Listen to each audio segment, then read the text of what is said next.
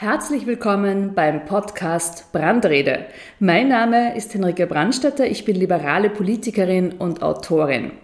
In meiner Funktion als Mediensprecherin beobachte ich seit einigen Monaten immer mehr, dass Journalistinnen und Journalisten die Ausübung ihres Berufs immer schwerer gemacht wird. Einerseits durch eine Regierung, die durch intransparente Förderungen ihnen wohlgesonnene Medien bevorzugt und somit natürlich auch die objektive Berichterstattung beeinflusst. Andererseits tauchen immer mehr Vorfälle auf, bei denen Journalistinnen und Journalisten von Demonstrantinnen und Demonstranten der fast wöchentlichen Corona-Demos angegriffen werden. Und genau darum geht's heute. Beginnen wir einmal mit einem Ländervergleich. Einfach um die Lage von Journalistinnen und Journalisten in Österreich auch in den richtigen Kontext zu setzen. Auch deshalb, weil der Vergleich mit Orban und Ungarn immer öfter im Zusammenhang mit der österreichischen Medienlandschaft fällt. Reporter ohne Grenzen veröffentlicht jedes Jahr ein Ranking, wie es mit der Pressefreiheit in 180 verschiedenen Ländern steht. Grundlage der Rangliste ist ein Fragebogen zu verschiedenen Aspekten journalistischer Arbeit und die von Reporter ohne Grenzen ermittelten Zahlen von Übergriffen, Gewalttaten und Haftstrafen gegen Medienschaffende. Und daraus ergeben sich für jedes Land Punktwerte, die im Verhältnis zu den Werten der übrigen Länder eben die Platzierung in der Rangliste bestimmen. Über die Entwicklung der Situation in einem Land gibt entsprechend eher ein Vergleich der Punktewerte verschiedener Jahre Auskunft als die Bewegung selbst auf der Rangliste. Also abhängig vom Abschneiden anderer Länder kann ein Land in der Rangliste im Einzelfall auch aufrücken, obwohl sich seine Punktzahl verschlechtert hat und natürlich auch umgekehrt. Der aktuellste Bericht stammt vom letzten Jahr, also aus dem Jahr 2020.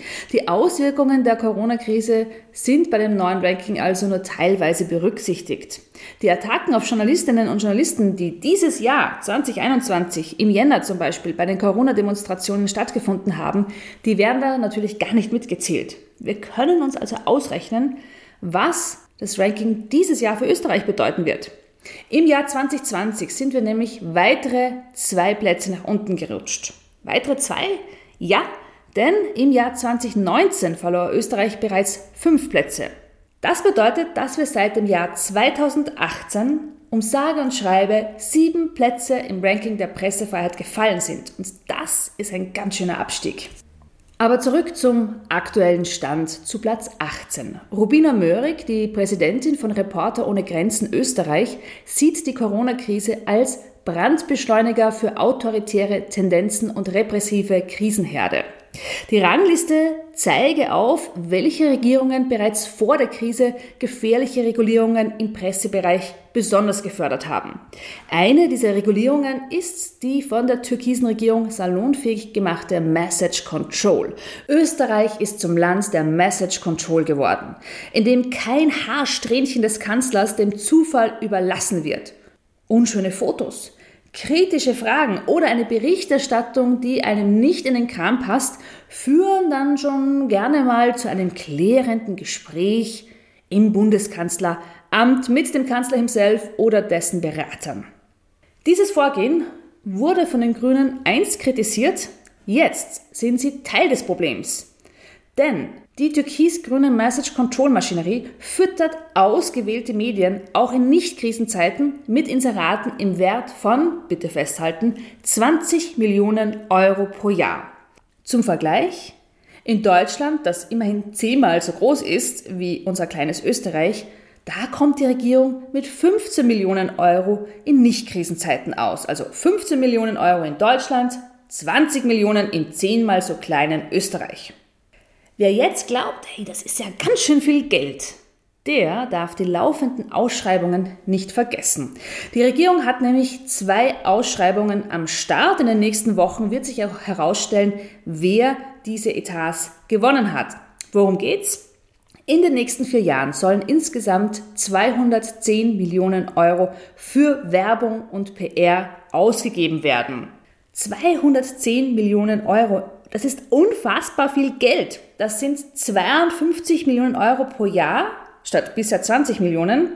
Umgerechnet auf die Woche ist das eine Million Euro pro Woche. Diese Summe muss man in diesem kleinen Werbemarkt Österreich überhaupt einmal ausgeben können. Das ist schon fast ein Ding der Unmöglichkeit. Wie funktioniert diese Ausschreibung? Einerseits wird eine Kreativagentur gesucht, die bekommt ein Maximalbudget von 30 Millionen Euro für die nächsten vier Jahre. Was machen Kreativagenturen üblicherweise? Sie designen Inserate, sie entwickeln vielleicht ein Maskottchen, sie erfinden ein Logo, sie gestalten Werbung. Und weil man der Menschheit auch von seinen fantastischen Ideen berichten muss, gibt es eine weitere Ausschreibung. Sie umfasst ebenfalls vier Jahre.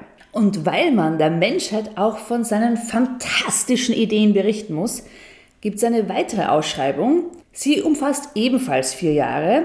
Gesucht wird hier auch eine Lead-Agentur, die dann, bitte festhalten, um 180 Millionen Euro Inserate, Banner, Plakate und ähnliches bucht, also die Mediaplanung macht.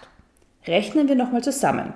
30 Millionen Euro für Kreativleistung in den kommenden vier Jahren und 180 Millionen Euro für das Schalten der Werbung. Also insgesamt 210 Millionen Euro.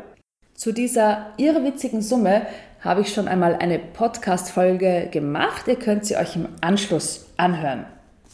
Neben der Einschränkung der objektiven Berichterstattung durch Message Control, durch Werbung, durch gesteuerte Hintergrundgespräche mit ausschließlich handverlesenen Medien und dem Ibiza-Skandal sind wir also auf den 18. Platz des Rankings der Pressefreiheit gerutscht.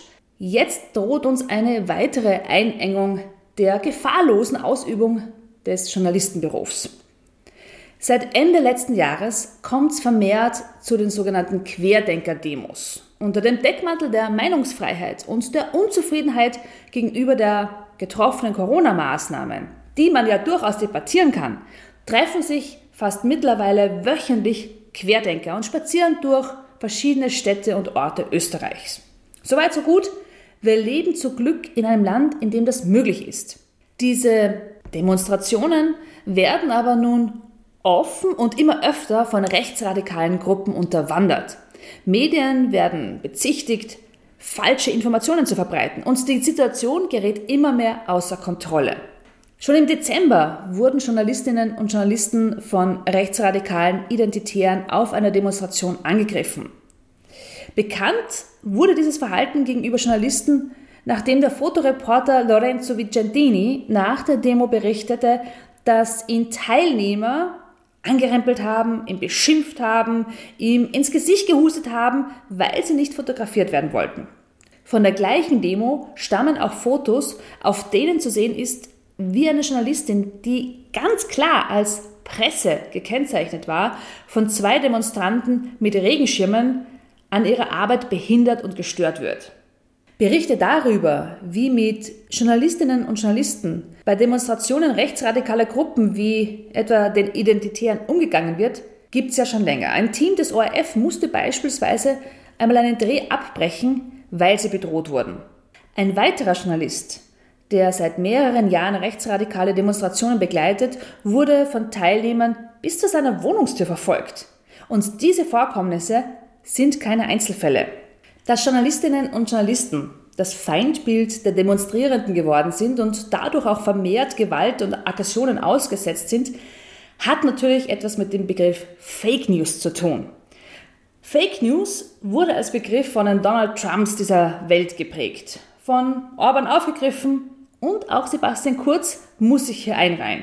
Das Thema selbst ist aber zu groß und wird von mir in einer kommenden Folge behandelt werden. Da geht es dann ausschließlich um Fake News. Zurück also zu den Demos und dem aggressiven Verhalten gegenüber Journalistinnen und Journalisten. All die Vorwürfe, von denen wir bereits gehört haben und die, die vielleicht noch gar nicht an die Öffentlichkeit gedrungen sind, müssen dringend untersucht werden und in Zukunft mit aller Entschlossenheit verhindert werden. Es kann nicht sein, dass Kameras zerstört werden dass Journalistinnen und Journalisten, Pressefotografinnen und Pressefotografen, Kameraleute bespuckt, beschimpft und angepöbelt werden. Der Schutz von Journalistinnen und Journalisten muss oberste Priorität haben und von der Politik, im Speziellen von Innenminister Karl Nehammer, garantiert werden. Die Pressefreiheit ist einer der wichtigsten Pfeiler unserer Demokratie.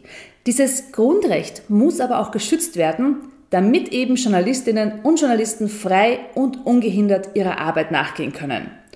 Um das zu gewährleisten, habe ich im Jänner 2021 einen Antrag eingebracht, der den Innenminister dazu auffordert, schnellstmöglich sinnvolle und umsetzbare Maßnahmen zum Schutz von Journalistinnen und Journalisten im öffentlichen Raum auszuarbeiten und umzusetzen. Der Antrag liegt im Moment im Ausschuss für innere Angelegenheiten und wird hoffentlich demnächst auch behandelt. Manch einer fragt sich jetzt vielleicht, warum ein solcher Antrag überhaupt notwendig ist. Weil schließlich werden die Demonstrationen, egal ob erlaubt oder untersagt, immer auch von Exekutive, also der Polizei begleitet.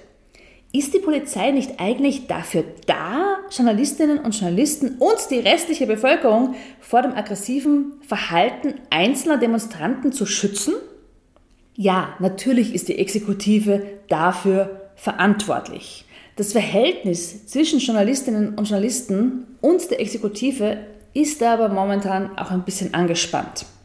Nach einer der letzten größeren Demos hat sich Bundesminister Nehammer auch zu Wort gemeldet, hat versprochen, die Angriffe auf Journalistinnen und Journalisten ernst zu nehmen und auch zwei Kontaktbeamte installiert, an die sich Medienvertreter wenden können. Auch der Presseclub Concordia hat strengere Maßnahmen gefordert, um den Schutz der Berichterstatterinnen und Berichterstatter vor Ort zu garantieren. Sie kritisieren, dass vor allem nur Vertreterinnen und Vertreter großer Medienhäuser in den Genuss des Schutzes der Polizei kommen. Freie Journalistinnen und Journalisten werden weitgehend sich selbst überlassen. Und die können sich auch nicht Securities leisten. In Deutschland ist das tatsächlich schon der Fall, dass bei vielen Demonstrationen Medienvertreter nur mehr mit einer eigens mitgebrachten Security erscheinen. Das ist unglaublich. Blicken wir noch einmal zurück an den Beginn der Folge. Österreich hat also in den letzten zwei Jahren insgesamt sieben Plätze im Ranking der Pressefreiheit verloren. Und das war vor den Angriffen auf Journalisten und Journalistinnen bei Demonstrationen. Das war vor dem Höhepunkt der Message Control, die versucht, Medien in den Griff zu bekommen. Das war vor irrwitzigen Ausschreibungen in der Höhe von 210 Millionen Euro. Und das war bevor die Respektlosigkeit der Exekutive gegenüber Journalistinnen und Journalisten einen durchaus traurigen Höhepunkt erreicht haben. Ich möchte mir an dieser Stelle noch gar nicht vorstellen, wie das Ranking vom Jahr 2021 für Österreich aussieht. Wir können uns aber darauf vorbereiten, dass wir Ungarn nicht nur geografisch sehr nahe sein werden. Wenn du am Laufenden bleiben willst, dann abonniere meinen Podcast und folge mir auf meinen Social Media Kanälen. Ich freue mich auf dich.